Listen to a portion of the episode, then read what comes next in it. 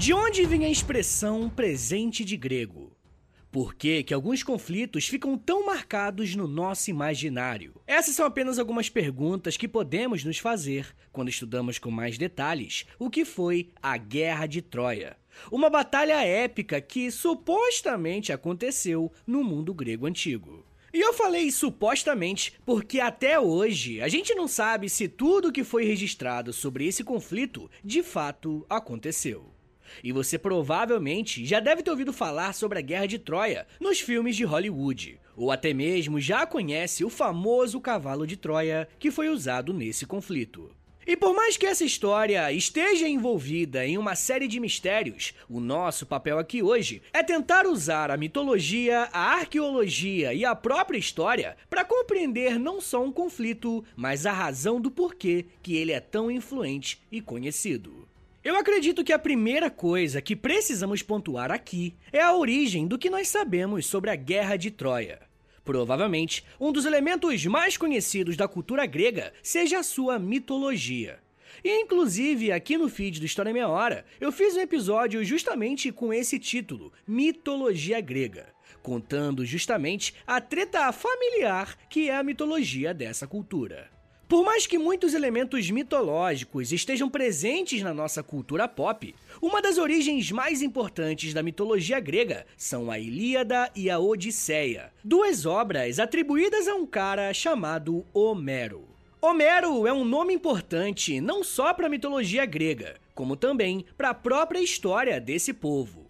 Quando estamos na escola, vemos que parte da periodização daquilo que chamamos de Grécia Antiga está baseada nos escritos de Homero. Um fato interessante sobre a figura de Homero é que até hoje não se sabe se realmente ele existiu.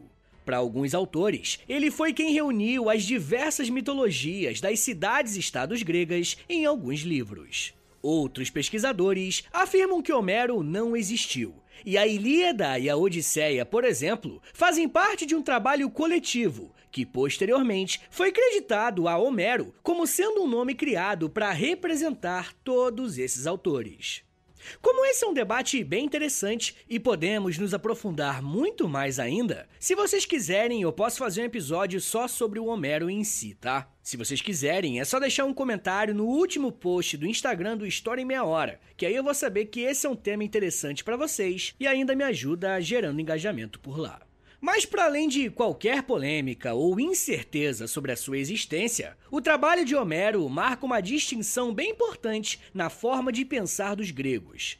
Ao falarmos da obra de Homero, estamos falando de um período em que a história dos gregos é interpretada junto com a história dos deuses. Isso aqui é muito importante. Os gregos viam a própria história como uma consequência da ação dos seus deuses. Atualmente, nós achamos isso muito estranho, né? Porque temos uma mentalidade que toda religiosidade ou mitologia não passa de um conjunto de crenças, mas que isso não afeta em nada a forma que nós vivemos. Mas o ponto é que a sociedade grega da antiguidade não pensava dessa forma. E por não pensarem assim, se quisermos falar sobre a Guerra de Troia, precisamos ter em mente que a nossa narrativa hoje vai estar envolvida com uma série de relatos e participações de divindades gregas, tá bom? Mas isso não diminui a importância da Guerra de Troia enquanto um evento histórico barra mitológica.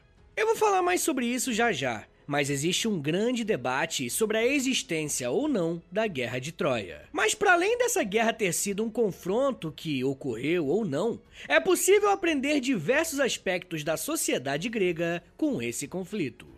Fazer essa introdução é muito importante para tirarmos o elefante branco da sala de uma vez por todas. Bem, mas se já estabelecemos que para compreender o que foi a Guerra de Troia, precisamos falar também de mitologia grega, não dá para fazer isso sem usar a figura de Zeus. Como falamos no episódio sobre mitologia grega, Zeus é o principal e mais forte dos deuses.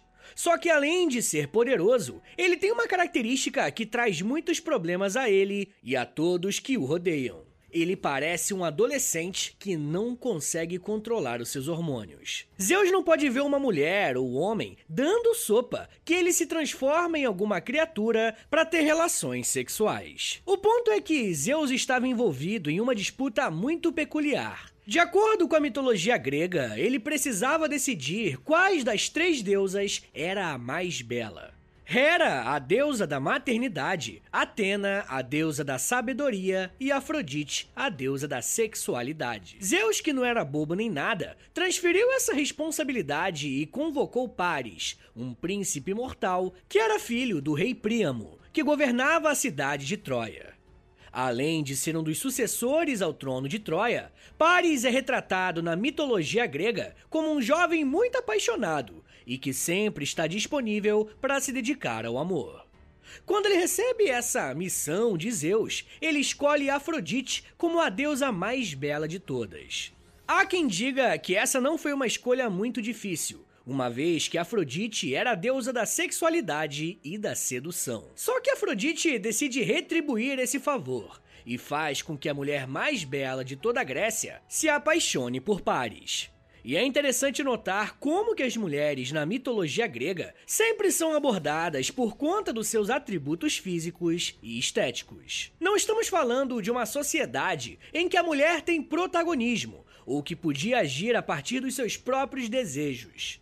Hoje a gente acha essa linguagem sexualizada e objetificada demais, mas para a mitologia era dessa forma que Helena era retratada, a mulher mais bonita de toda a Grécia. A paixão de Helena por Paris é motivada então por uma ação direta da deusa Afrodite. O grande problema é que Helena era casada com o rei Menelau, um rei grego que governava a região da Lacônia. Como Paris e Helena haviam se apaixonado de uma forma tão arrebatadora, Paris decide raptar Helena e levá-la para Troia. Quando Menelau percebe que a sua esposa foi tirada dele, ele decide chamar o seu irmão, que era um rei mais poderoso e que tinha interesse em derrotar Troia. Agamenon, o irmão de Menelau, organizou seus exércitos para partir para Troia, não só para recuperar Helena para o seu irmão, mas principalmente para derrotar uma das fortalezas mais simbólicas do mundo antigo, os Muros de Troia.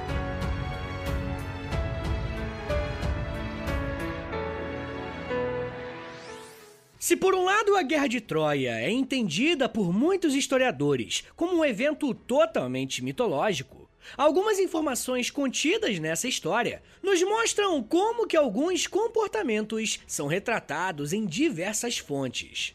Menelau, o rei que era casado com Helena, pediu ajuda ao seu irmão Agamenon.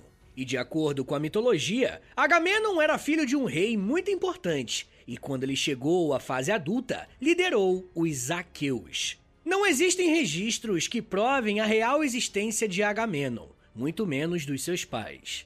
Para nós, o que é relevante aqui é que Agamenon era líder dos Aqueus, e se vocês se lembrarem bem, já falamos dessa galera aqui no podcast. Em um episódio que eu fiz chamado Grécia Antiga, eu falei como não podemos nos referir aos gregos como sendo um só povo. Além disso, a história da formação da Grécia é composta pela migração de diversos povos, como os jônios, os eólios, os dórios e os aqueus. Historicamente, os aqueus eram conhecidos como um povo guerreiro, tanto que, quando eles migraram para a Península Balcânica, por volta do ano 2000 a.C., eles encontraram um grupo conhecido como Pelasgos, que viviam nas terras férteis, e não demorou muito para que os Pelasgos fossem dominados pelos aqueus. Esse povo provavelmente foi o primeiro a conseguir migrar para a parte sul do que hoje chamamos de Grécia. E é bem possível que Homero tenha descrito o povo aqueu como sendo aquele que desafiaria Troia, justamente por marcar um possível mito de fundação da civilização grega. Se a civilização grega começaria com uma grande guerra, era necessário colocar grandes soldados e guerreiros nesse conflito. E é aqui que nós voltamos mais uma vez para a narrativa mitológica. Quando Agamenon aceita ajudar o seu irmão, ele recruta uma série de reis gregos para formarem um único exército, para terem a chance de invadir os muros de Troia. As cidades que responderam de forma positiva ao chamado de Agamenon são Beócia, Fócida, Eubeia, Atenas, Argos, Corinto, Arcádia, Esparta, Cefalônia, Creta, Rhodes, Magnésia e Cíclades. Dentro do relato de Homero, todos esses povos foram chamados ou de aqueus ou de gregos. Homero ainda conta que os grandes guerreiros vinham justamente dessas cidades, como foi o caso de Menestrel, Ajax, Patrócio, Odisseu e Aquiles. Aquiles, inclusive, que era o guerreiro mais famoso desse conflito. E o episódio exclusivo para os apoiadores dessa semana é justamente sobre a história do Aquiles, contando toda a mitologia por trás do seu nome. Se você quiser ouvir esse e os outros quase 100 episódios que já tem por lá, basta assinar apoia.se barra História em Meia Hora, porque aí além de você receber esse conteúdo, você também está ajudando o História em Meia Hora a continuar de pé. Bem, mas por mais que eu vá fazer esse episódio, o que você precisa saber hoje sobre o Aquiles nesse momento é que ele era filho de uma ninfa do mar chamada Tétis, que quis fazer de Aquiles um homem imortal, mergulhando o seu filho em um rio chamado Estige. Porém, esse mergulho foi feito enquanto ela segurava o calcanhar de Aquiles, deixando essa parte do corpo como seu único ponto fraco. E aí que nasceu a expressão calcanhar de Aquiles. Bem, mas esses homens foram lutar em Troia tendo cada um um objetivo em específico. Aquiles, por exemplo, foi para Troia sabendo que essa poderia ser a sua última batalha, mas isso significaria que o seu nome seria lembrado por toda a história. Mas como estamos falando de um relato homérico, os deuses não ficaram de fora do conflito.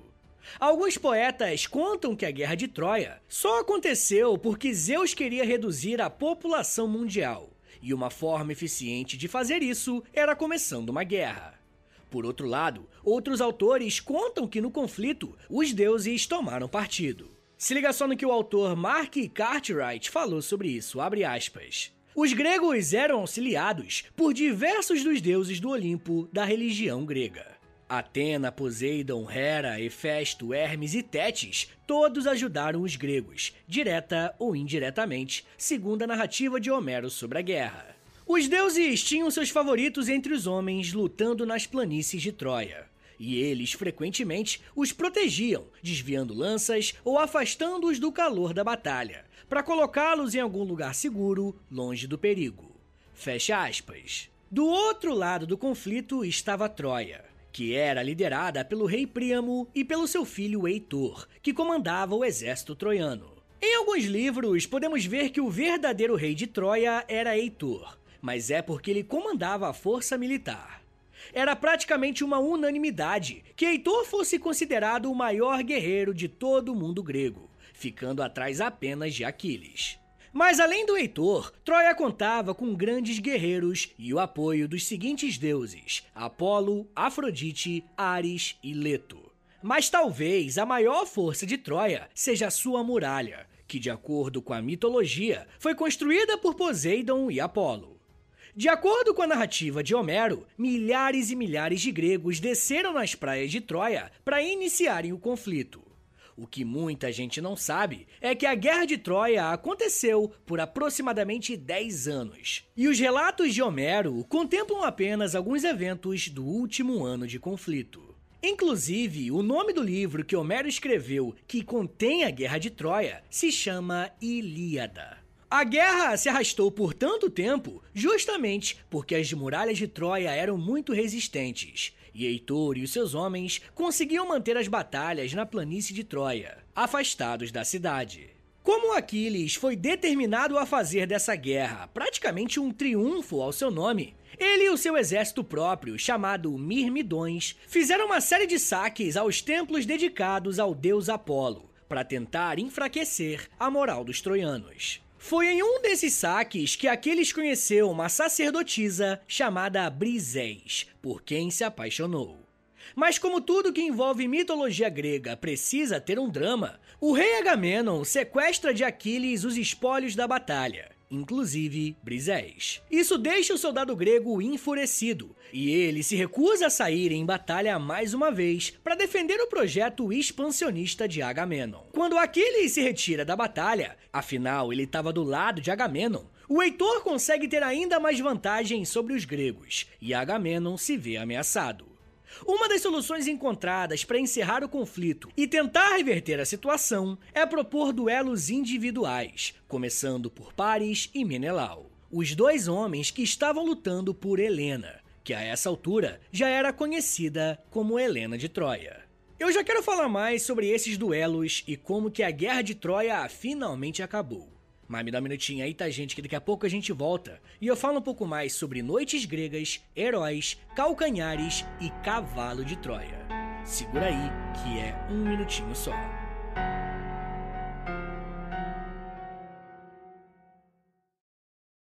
Pessoal, eu queria pedir um favor que vai ajudar muito o meu trabalho e não vai custar nada para vocês. O História em Meia Hora é um podcast exclusivo Spotify. E para essa parceria continuar sendo frutífera, os números são importantes. Por isso eu queria te pedir para clicar em três coisinhas aí no seu Spotify. Primeiro, nas estrelinhas. Dá cinco estrelinhas aí pra gente na avaliação, por favor, porque a avaliação é o que mais ajuda o podcast a chegar em outras pessoas. Segundo, já aproveita e clica em seguir e se você quiser receber no seu celular um aviso de quando tem episódio novo, clica também no sininho. Mas claro, só se você quiser. Obrigado de coração pela ajuda e continue com o episódio.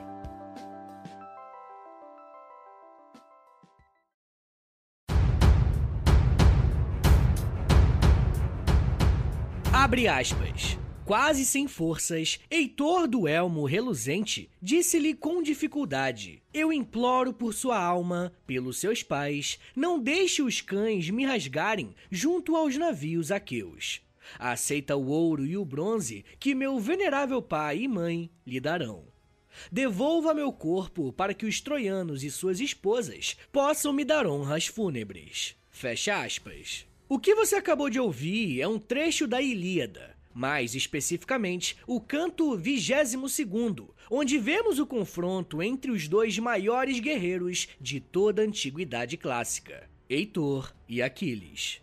O confronto entre esses dois soldados não só é um dos pontos mais importantes da Guerra de Troia, como também marca uma posição muito importante desse conflito: o retorno de Aquiles para a batalha. Como vimos no bloco anterior, Aquiles se recusou a lutar ao lado de Agamenon. Mas o que que mudou então? Para compreendermos o que que aconteceu, temos que voltar para o duelo entre Paris e Menelau. Como uma das motivações da guerra tinha relação com a vida amorosa desses dois homens, um desafio pretendia acabar com o conflito e decidir com quem Helena ficaria. A luta era feita de forma bem simples. A sorte era tirada para determinarem quem começaria atacando. E em seguida, o primeiro iria lançar a sua espada em direção ao adversário, para tentar fazer com que a sua espada atravesse a armadura do adversário. Aquele que for atingido primeiro de forma fatal perde o duelo. Paris foi o primeiro a atirar, mas quando arremessou, a sua espada parou no escudo de Menelau. Na vez do rei grego, ele usou muita força para atacar Paris, e a espada acabou perfurando a armadura de Paris. O problema é que o Paris hesitou e acabou se mexendo antes da espada inimiga atingi-lo. E além disso ser proibido, essa ação rápida salvou a sua vida, uma vez que o ataque não foi mortal. Por conta dessa pequena trapaça, o Menelau partiu em direção a Paris para matá-lo com suas próprias mãos. E se não fosse a intervenção dos deuses, Paris provavelmente teria morrido ali. Afrodite, que tinha na figura de Paris o seu mortal favorito, agiu e tirou a lança do peito do troiano. A própria Afrodite tirou Paris da batalha e o levou para um local seguro. Após Paris ser retirado do duelo, Heitor tomou a dianteira e iniciou uma forte ofensiva contra os gregos, quase os expulsando de volta para os navios. Nesse ponto da narrativa, somos apresentados a mais uma ação divina, pois Poseidon, o deus dos mares, interveio e deu coragem aos gregos para voltarem para o campo de batalha. Enquanto tudo isso acontece, o Aquiles está afastado da batalha. O Patroclo, seu grande amigo, tenta convencê-lo a voltar para a batalha, ajudando os gregos a se reerguerem. Mas Aquiles continuava resistente. A única coisa que Patroclo consegue de Aquiles é a sua armadura emprestada, para que ele liderasse os Mirmidões em uma operação rápida apenas para afastar os troianos do acampamento grego. Aquiles ainda dá um aviso dizendo que Patroclo não deve atacar os troianos, apenas afastá-los. O jovem Patroclo veste a armadura de Aquiles e lidera os Mirmidões nessa pequena missão.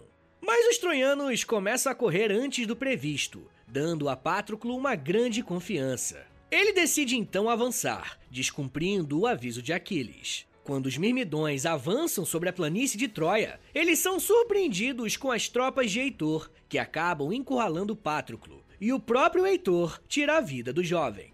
Nessa ação, o destino não só de Heitor e de Aquiles iria se cruzar, como também o futuro da cidade de Troia estava ameaçado. Quando Aquiles descobre o que aconteceu, ele tem um ataque de fúria e diz que irá se vingar de Heitor e dos troianos. Quando Heitor matou Patroclo, ele sabia que Aquiles iria ao seu encontro. Por isso, ele permaneceu de pé do lado de fora dos muros de Troia, esperando por Aquiles. A luta entre os dois então começou, e foi muito violenta e sangrenta. O trecho que vocês ouviram no começo desse bloco era o Heitor pedindo misericórdia por sua vida, uma vez que perdeu a batalha e seria morto por Aquiles. O herói grego não atendeu o pedido de Heitor, como também amarrou o seu cadáver e o levou arrastando até o acampamento grego, em sinal de desrespeito às tradições fúnebres da Grécia. Heitor, o principal soldado e protetor de Troia, estava morto.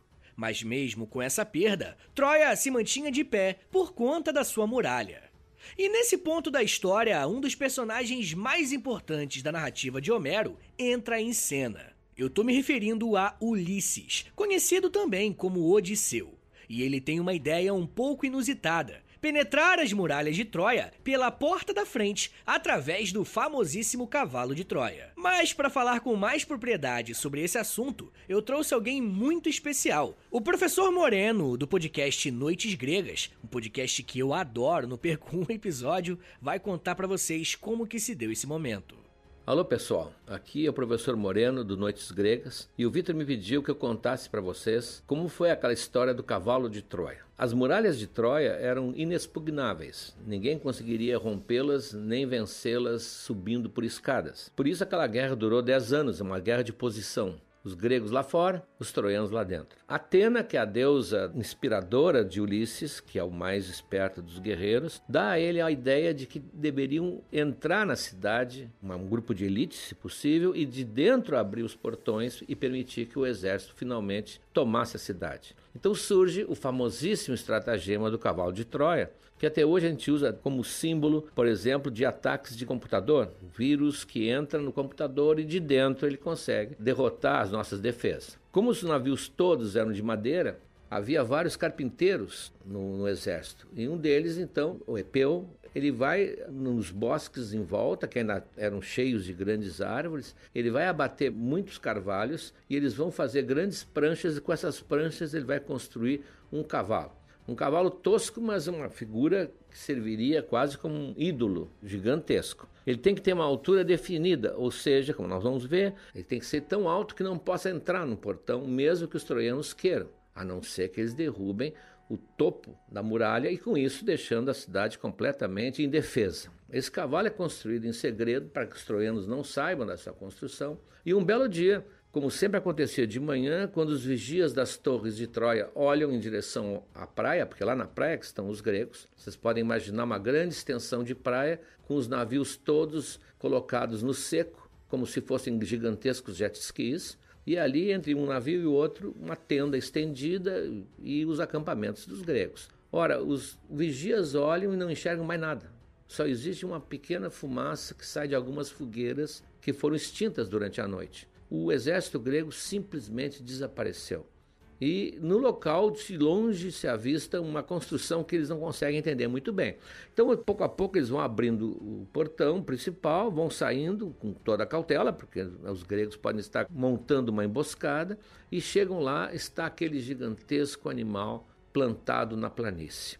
Como nas obras de arte modernas, o cavalo não falaria por si só, ou seja, os quadros modernos, muitas vezes, a gente só entende quando lê o texto do, do que o autor pretendia quando pintou aquilo. No caso do cavalo, alguém tinha que falar pelo cavalo, dizer o que era aquilo. E eles tinham ali um falante. O Ulisses tinha lançado uma espécie de desafio: quem fosse muito corajoso, disposto a sofrer inclusive mutilações, mas que cujo nome passaria para sempre como glorioso guerreiro grego, se apresentasse. Se apresenta um, parece que é sobrinho até dele, e eles cortam a ponta do nariz e cortam as orelhas, que é um tipo de mutilação que os persas usavam muito. E ele então está lá abraçado nos pés do cavalo, sangrando, quando os troianos chegam lá. É um grego, identificam na hora que é um grego, e eles, não, eu ia ser morto, eu escapei de um sacrifício humano. Eles iam fazer um sacrifício exatamente para Atena, para que Atena ajudasse a tomar a cidade, e eu consegui escapar. Eu fugi durante a noite. E olhando o estado dele, miserável, totalmente deformado o rosto, eles acreditam nisso. Só que os mais desconfiados perguntam: mas para que esse cavalo? Não, esse cavalo é uma oferenda que eles vão deixar a Deus Atena, porque eles acham que Atena defende vocês. Eles querem que ela seja propícia. E eles disseram que vão voltar vão voltar e aí espero então que a sorte da guerra tenha mudado. Bom, é uma resposta plausível. E por que tão grande? Por que tão alto? Ah, porque uh, eles achavam que vocês poderiam puxá-lo para dentro da cidade e isso deixaria vocês com a oferenda para Atena. Então, eles fizeram de uma maneira que vocês não possam colocar para dentro da cidade. Exatamente aquele do não pode é que vai levantar uma discussão entre os troianos e uns dizem: não, vamos tirar o topo de um portão. Com isso, nós conseguimos rodá-lo até lá e ele será então nosso e o nosso presente para Atena. Isso é uma estratagema montada por Ulisses, muito bem montado, aliás. Uh, dentro do cavalo, evidentemente, estão 15 ou 20 soldados dos melhores da guerra. Os grandes chefes, não está o Agamenon, que é o chefe geral, mas todos os outros estão lá, quietos, absolutamente quietos. E o cavalo começa a se movimentar em direção à cidade, porque ele tem rodas para poder ser móvel. E nesse trajeto não se sabe se irão ou não irão ser destruídos, porque eles estão lá dentro, não sabem a decisão das pessoas. Lá fora eles ouvem gritos: queima, Queima porque é presente de grego, presente de grego tem que ser desconfiado. Daí vem a expressão, aliás, o presente de grego. Então, vencidas todas as resistências, derrubado o portão, eles entram. Entram, não há mais gregos, não há mais guerra, todo mundo está feliz, terminou aquele cerco terrível de 10 anos e os troianos comemoram, dançam, bebem, vêm visitar o cavalo, o pai, a mãe, os filhos levam uma merenda e vão visitar o cavalo como se vai ao parque de diversões. Todo mundo está feliz e lá dentro os guerreiros absolutamente em silêncio. A visitante mais curiosa é Helena, Helena de Troia, que era Helena de Esparta. E ela olha e sabe, intui, e ela é inteligente e também conhece os gregos, que ali dentro deve ter gente aquilo deve ser alguma coisa que vai causar a perda de Troia. E ela, de uma maneira assim muito irresponsável, como ela conhece todos os guerreiros principais e conhece as mulheres, ela começa a imitar a voz das mulheres uma por uma. Fulano, sou eu. E, e, e, lá dentro o pessoal, evidentemente que nós diríamos hoje, é, é fria, é truta, mas eles, alguns estão saudosos e quase que querem responder, mas né, a um sinal do Ulisses, ficam todos quietos. E tem um que vai responder. Isso pouca gente vê nas histórias. Ele fica tão desesperado que diz: Não, mas é ela, é a minha mulher que está lá fora, que eles têm que matá-lo. Eles matam, estrangulam e jogam ele dentro do buraco da perna do cavalo. Uma das pernas do cavalo estava recheada com um grego morto ali dentro, para não se deixar atrair. Cai a noite, todo mundo festejou, todo mundo bebeu, todo mundo dançou, a cidade dorme. Nesse momento, abre-se a pequeno alçapão que tem no cavalo e descem um por um os grandes guerreiros. O portão está com o topo destruído, não tem mais como fechá-lo. Eles fazem sinais do alto da muralha com uma tocha. E a esquadra grega, que tinha ficado escondida atrás de uma ilha que tem ali perto, Tenedos, já está voltando e chega no litoral e todo o exército grego então entra e apanha a cidade adormecida, que eles vão destruir, matar todo mundo, incendiar tudo e ali Troia termina. Essa e outras histórias você pode ouvir no Noites Gregas, nosso podcast que toca aqui no Spotify. Valeu, professor Moreno. Valeu, Felipe Speck também, que também trabalha lá no Noites Gregas como professor. Um prazer ter vocês aqui. Mas enfim, gente, por mais que o cavalo de Troia represente um dos maiores símbolos do que foi essa guerra, ainda precisamos falar um pouquinho mais sobre Aquiles. Vocês devem se lembrar que eu falei, né, que a mãe dele tentou torná-lo imortal. Porém, ela acabou deixando o seu calcanhar para fora do rio mágico. Quando Aquiles entrou na cidade de Troia, ele foi confrontado com Paris, o irmão de Heitor. Paris estava com um arco e flecha, e com a ajuda do deus Apolo, atingiu Aquiles em seu calcanhar, por esse ser o seu único ponto fraco. E aí ele veio a falecer. Com a tomada de Troia, os gregos escravizaram os troianos. Eles saquearam a cidade e Helena foi levada de volta para a Grécia. A Guerra de Troia entrou para o imaginário da civilização ocidental através do trabalho de poetas e escritores gregos e romanos, sendo Homero o mais famoso de todos. Por muitos e muitos anos existiu um grande debate a respeito da cidade de Troia ter existido ou não. Mas por volta da década de 1870, um arqueólogo alemão chamado Heinrich Schliemann encontrou um sítio arqueológico na cidade de Hisarlik, na atual Turquia. E é com base nas escavações de Schliemann que diversos acadêmicos têm demonstrado pouco a pouco que Troia realmente foi uma cidade grega que existiu na antiguidade. O que não se pode provar, né, historicamente, arqueologicamente, é que a guerra tenha existido. Mas debates ainda estão sendo feitos, e por mais que se trate de um dos assuntos mais antigos da civilização ocidental, estamos falando de algo que está em constante mudança. Se as escavações conseguirem provar que um conflito como a Guerra de Troia de fato aconteceu, estaremos diante de uma das descobertas arqueológicas mais importantes de todos os tempos. E isso, com certeza, irá mudar muito do que nós sabemos sobre o mundo grego antigo. Mas isso já é um papo para uma outra meia hora.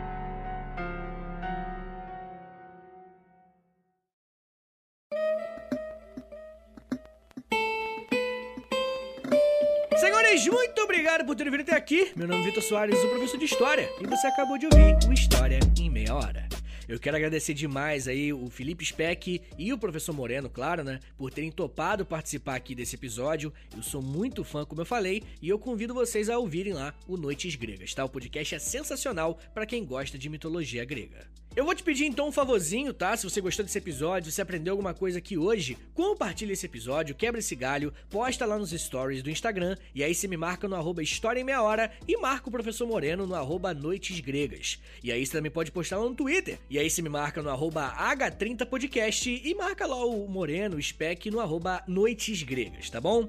Rapaziada, se você gosta do História Meia Hora, se você quer ver esse podcast por muito tempo de pé ainda, dá uma chance lá pro nosso Apoia-se, pô. Quebra esse galho. Entra em apoia.se barra História em Meia Hora, que lá tem vários conteúdos exclusivos, tem quase 100 episódios exclusivos lá, é muita coisa. Tem Clube do Livro, tem conteúdo diário lá no Instagram, tem muita coisa. Não se esquece de entrar em apoia.se barra História Meia Hora, porque aí se você quiser e puder me ajudar, sinta-se convidado, tá bom? Se você quiser usar umas roupinhas de história, história, uns blusão, moletão, moletão, uns blusão, moletom, uma camisa mesmo, normal, mas com temática de história, entra em loja.com.br, é L-O-L-J-A, loja, chega lá no site deles, digita História Meia Hora, que você vai conhecer a nossa lojinha por lá, tá bom? Você vai ficar gatão, vai ficar gatona e também vai ajudar meu trabalho. Uma outra coisa que eu vou te pedir, isso aqui não custa nada, tá bom? É você dar cinco estrelinhas aí, por favor, lá no, no Spotify mesmo, no nosso perfil. Depois você clica em seguir e por último, você clica no sininho, que o sininho vai te enviar uma notificação quando tiver episódio novo do História Meia Hora. Quero te fazer um convite também para conhecer o projeto Educação em Meia Hora. O História Meia Hora foi o primeiro né, podcast que nasceu desse projeto, mas depois veio Astronomia em Meia Hora, com a Camila Esperança, e depois veio Geografia em Meia Hora, que eu tô tentando lembrar a ordem aqui. veio Geografia em Meia Hora, com Vitor Augusto, e agora mais recente tem o Biologia em Meia Hora, com a Mila Massuda e o Emílio Garcia, quem apresenta a Mila, e eles são do Blablalogia, um canal muito maneiro. Então é Biologia, Geografia, Astronomia, História em Meia Hora, tudo junto para você, nesse formato que você já conhece. 30 minutinhos minutinhos, né? 15 minutinhos, intervalo, mesma coisa aqui que você acabou de ouvir, tá bom? Entra lá, ouça os podcasts, primeiro porque eles são muito educativos e segundo porque tem mais podcasts em meia hora chegando esse ano, tá bom? é isso, gente. Me siga nas redes sociais. É arroba no Twitter, no Instagram e no TikTok. Tô sempre fazendo videozinho educativo no TikTok também. Tá bom, gente? Então é isso. Muito obrigado, um beijo, até semana que vem! E valeu!